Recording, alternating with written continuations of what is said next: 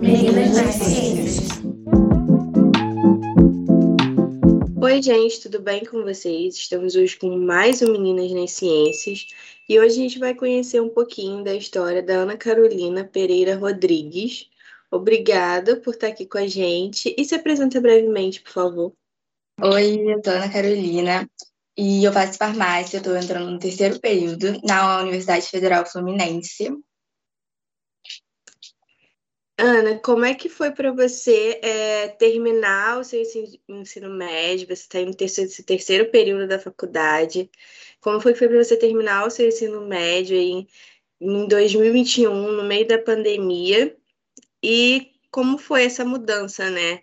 Porque você passou algum período no, no presencial, depois foi para o remoto, no ensino médio. Como é que foi isso?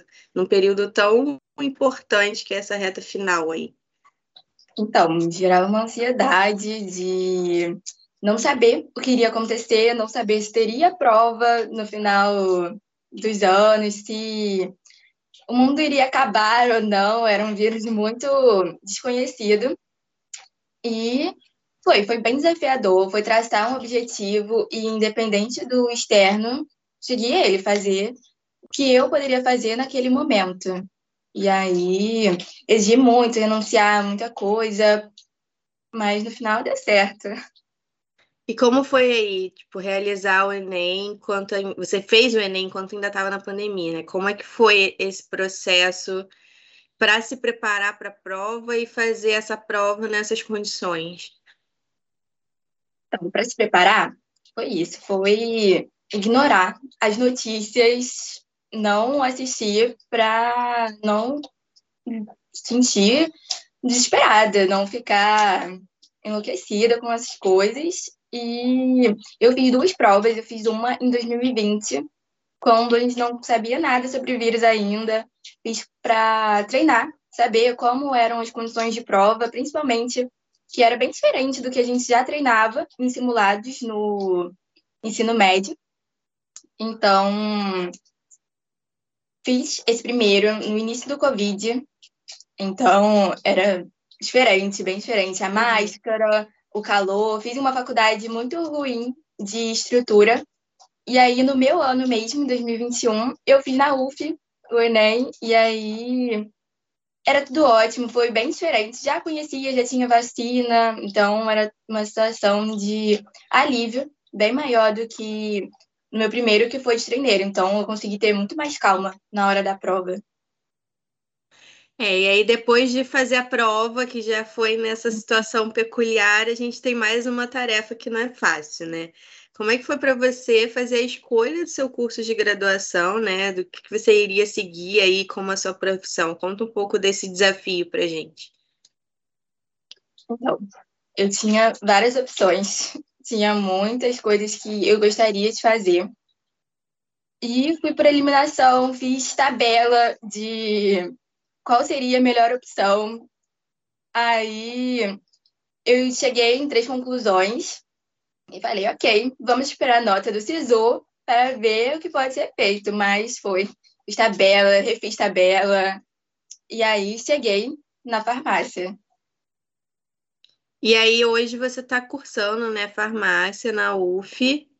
Você fez toda essa tabela, mas tinha alguma outra paixão do por trás de por que fazer farmácia? Então, quando eu botei a minha nota de corte para farmácia, eu comecei a pesquisar, comecei a me encantar pelo curso. É um curso muito bacana que tem diversas áreas de atuação. São mais de 70 áreas de atuação e a gente pode fazer nessa faculdade.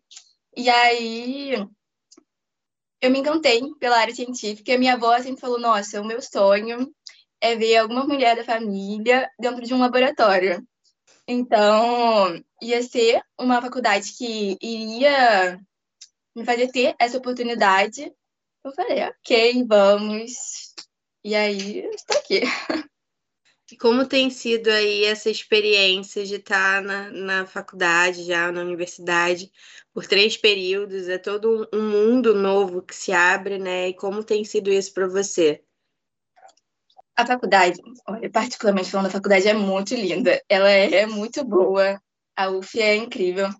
E geralmente no ensino médio tem essa ideia que os professores não vão ligar pra gente, mas pelo menos no meu curso, gente, é muito diferente. Eles apoiam a gente, eles incentivam. E todos eles têm uma história muito bacana, porque pra Thalia é bem difícil. E aí, ela é muito boa. É desafiador, é um curso em tempo integral. Então, tem que ter bastante disciplina para não ficar para trás também, porque são 10 períodos.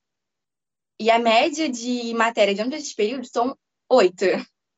Então tem que ter muita disciplina para conseguir se manter firme na faculdade. É, e você fez também, esse ano que passou, de 2021, um processo seletivo com a gente para participar da equipe do Meninas nas Ciências. Foi uma das nossas aí novas participantes da nossa equipe.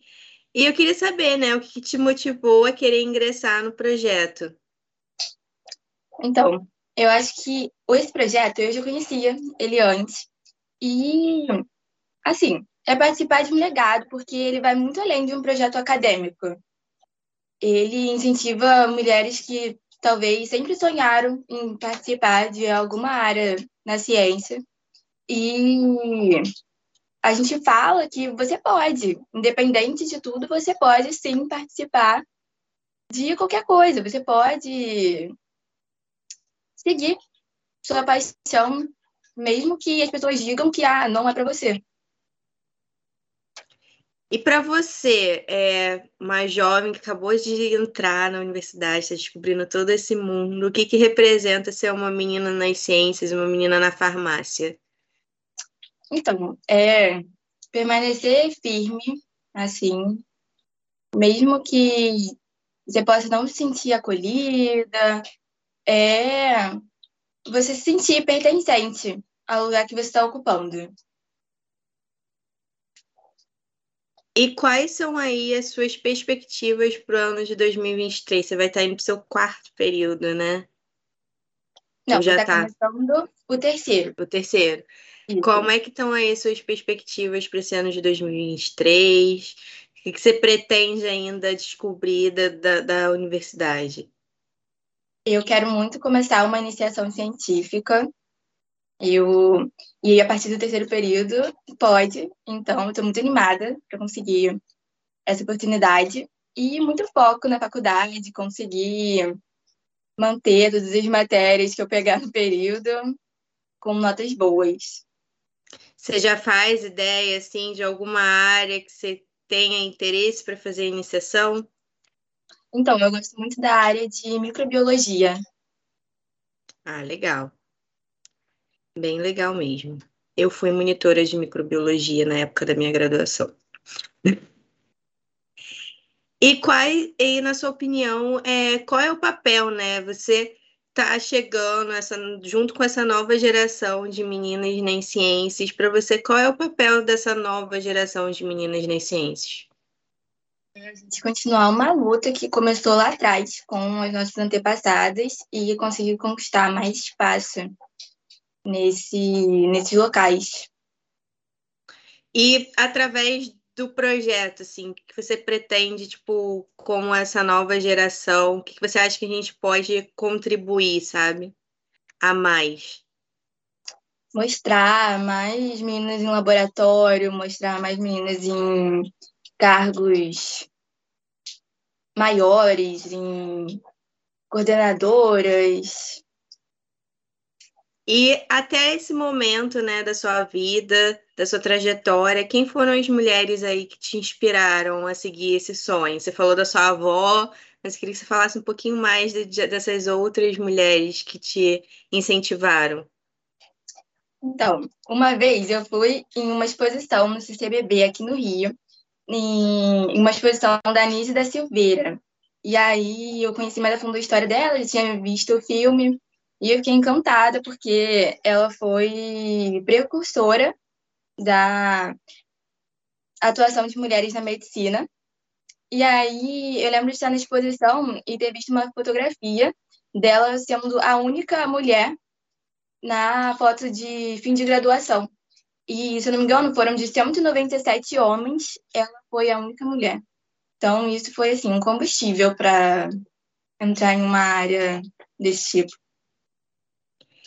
E se você pudesse aí, a gente brinca aqui que a gente tem uma máquina do tempo.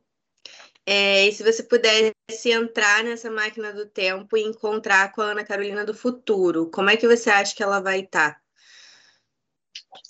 Eu espero que ela esteja fazendo um doutorado. Tenho muita vontade disso, então espero que ela esteja fazendo um doutorado em uma faculdade federal e que ela esteja realizada com o que eu escolhi agora. É, você tem, né? Você já está agora no nosso projeto de extensão, pretende ir para a iniciação científica. É, eu não sei se você, no terceiro período, já ouviu falar né, desses três pilares da universidade. É, como é que você vê tipo, a interação desses três pilares né, que a gente fala de ensino, extensão e pesquisa para vocês, alunos? É uma oportunidade que a faculdade dá, que poucas universidades oferecem. Então, são três pilares enriquecedor para a nossa formação, para o nosso currículo. E você poderia compartilhar talvez uma meta ou um sonho com a gente? Então, minha meta é a residência do Antônio Pedro, conseguir passar na prova de residência. E um sonho é ser docente na Faculdade Federal. Acho que é um sonho, assim, gigante. E agora a gente vai para as nossas rapidinhas. Eu vou te falar algumas poucas palavras que te remetam a alguns assuntos aí da nossa conversa. E você tenta me responder em uma frase ou em uma outra palavra o que eu, que eu te disse significa para você. Começando por farmácia. Pesquisa. Universidade.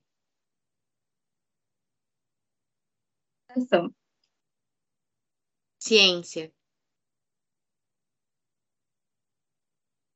Hum, acho que necessária.